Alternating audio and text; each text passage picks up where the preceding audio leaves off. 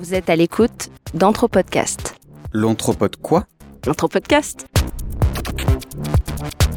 Mais c'est quoi l'anthropologie? Une production Voyagecast. En collaboration avec Anne-Laure.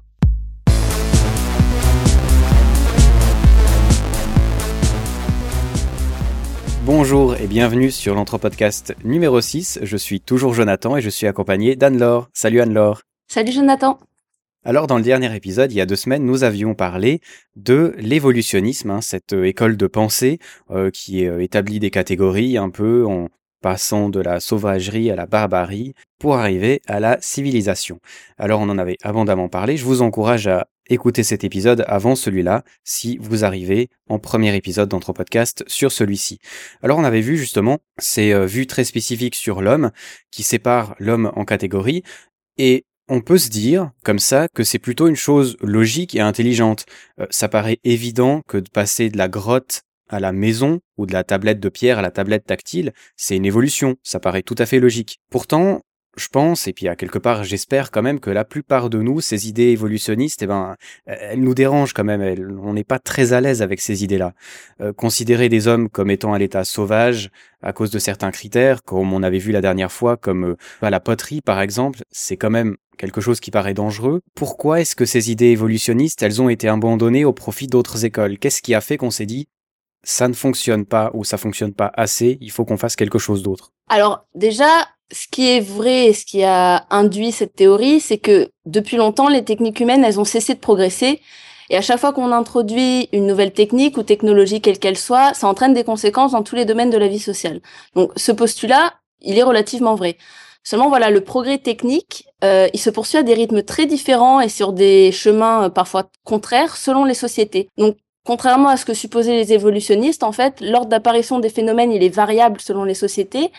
Et leur logique, elle se réduit pas à une notion de nécessité. Enfin, en, gros, euh, au-delà même de l'idéologie, euh, scientifiquement, c'était une théorie qui était impertinente. Elle simplifiait le tout, donc ça paraissait plus clair, mais en fait, c'était au dépend de toute la complexité du réel, et euh, donc c'était beaucoup trop limité pour appréhender la réalité des sociétés humaines. Donc avec le temps, tu as différents courants qui se sont succédés et qui ont cherché à rééquilibrer un peu euh, les points de vue pour se détacher euh, de tous les préjugés ethnocentriques qui étaient liés euh, à l'évolutionnisme.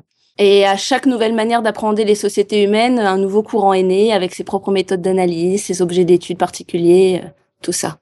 Ok, c'est ben oui, c'est une, une, bonne critique quand même. On peut se dire que euh, finalement, bah justement, ces, ces choses technologiques qui évoluent, en effet, il y a des outils qui évoluent. Ça ne veut pas dire que la société qui n'a pas cet outil-là n'est pas évoluée pour autant et qu'elle est, qu'elle est inférieure. C'est un peu ça le truc. Bah ouais, c'est très ethnocentrique de penser qu'on suit tous le même chemin, celui du projet, euh, du progrès technico-économique euh, en particulier.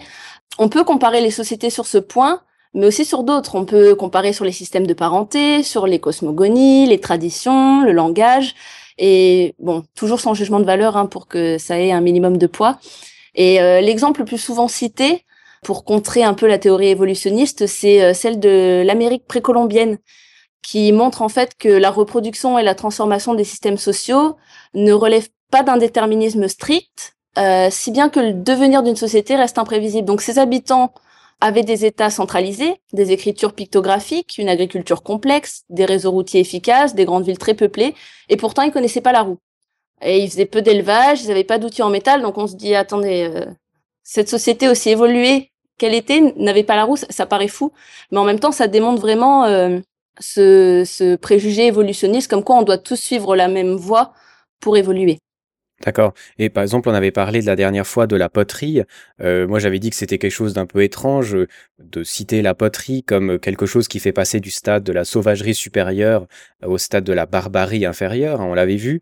Qu'est-ce qu'on peut dire, par exemple, sur cet exemple de la poterie? Parce que je trouve assez évocateur parce qu'il y a vraiment plusieurs angles duquel on peut le voir. Des angles qui sont euh, compréhensibles et puis d'autres où on se dit, bon, c'est très subjectif. Bah alors, l'invention de la poterie, si on se réfère à l'histoire occidentale, certes, ça a été euh, un moment clé qui nous a permis d'évoluer pour euh, pour plein de choses, que ce soit pour le commerce, pour la conservation des aliments, pour euh, plein de choses.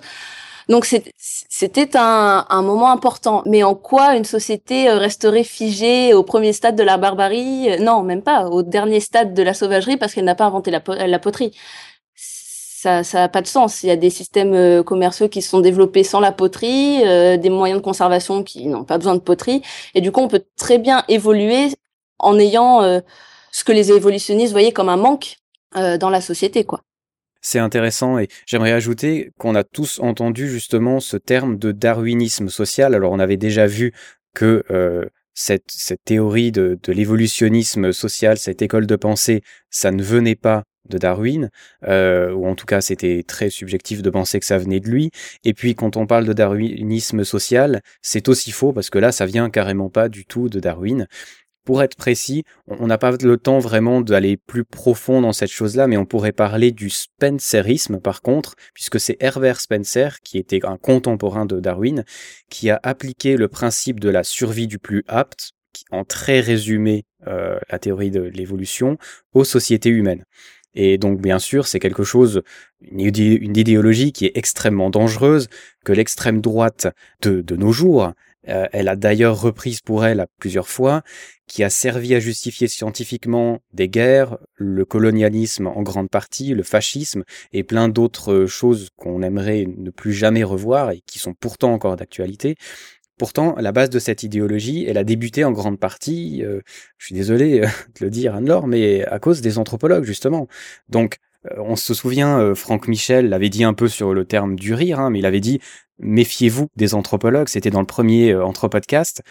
Donc du coup, c'est vrai, il faut se méfier des anthropologues parce que leurs théories, qui ont une certaine logique, peuvent amener à des choses qui sont terribles. Bah, plus que des anthropologues, il faut se méfier des interprétations qui sont faites des données anthropologiques. Après, il faut jamais oublier que l'anthropologue, c'est un être humain qui étudie des êtres humains, donc un être subjectif qui tend à l'objectivité, mais sans jamais réellement pouvoir l'atteindre.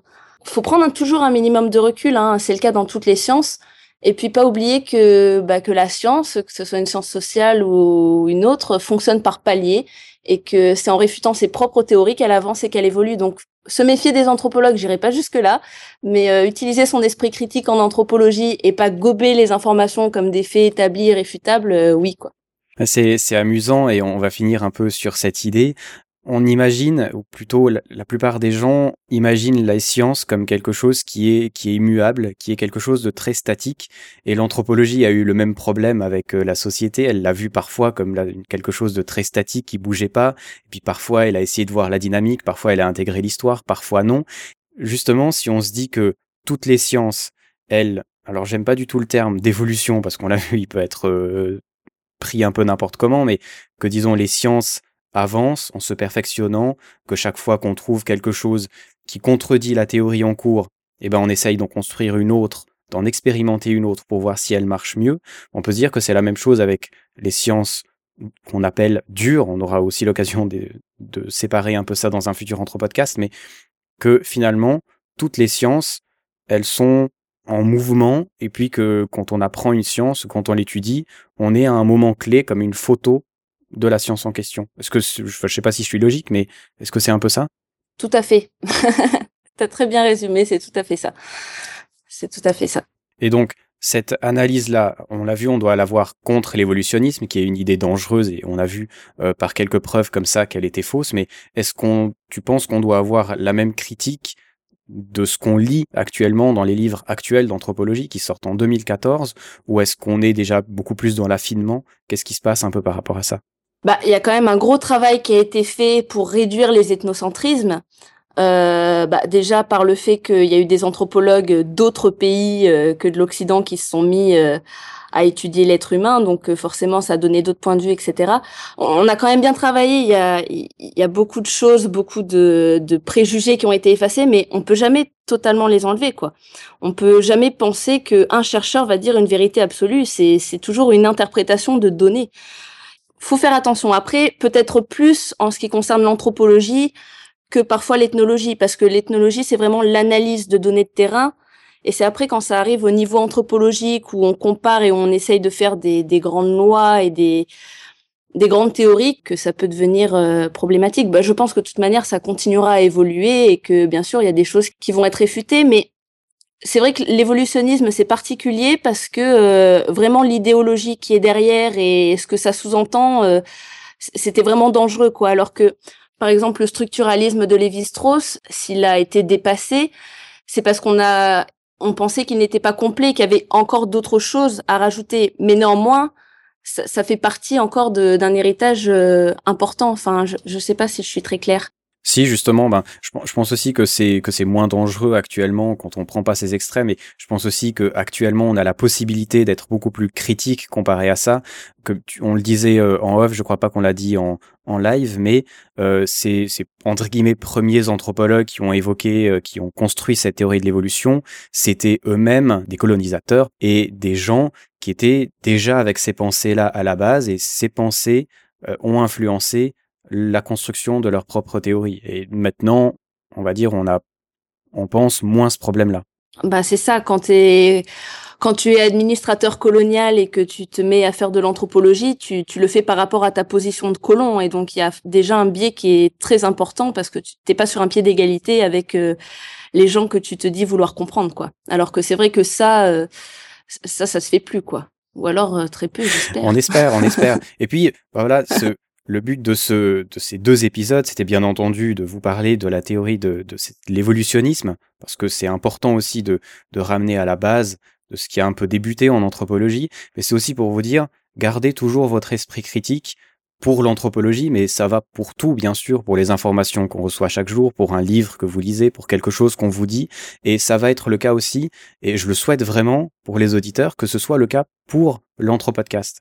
On va pas vous mentir, mais les gens qui vont venir seront des anthropologues, qui auront des idées, qui sont peut-être vraies aujourd'hui, qui seront peut-être mises en doute demain. Ça ne rend pas ce qu'ils disent inintéressant. Bien au contraire, il faut s'y intéresser, mais ça ne veut pas pour autant dire que c'est la vérité vraie et qu'il ne faut pas le mettre en doute. Et c'est le cas pour tout, et c'est le cas pour euh, l'anthropodcast aussi. Et euh, cette théorie, voilà, c'était un peu pour vous dire, faites attention à ce qu'on vous dit dans tous les cas. Est-ce que tu as quelque chose à ajouter là-dessus, Anne-Laure, avant qu'on termine le podcast?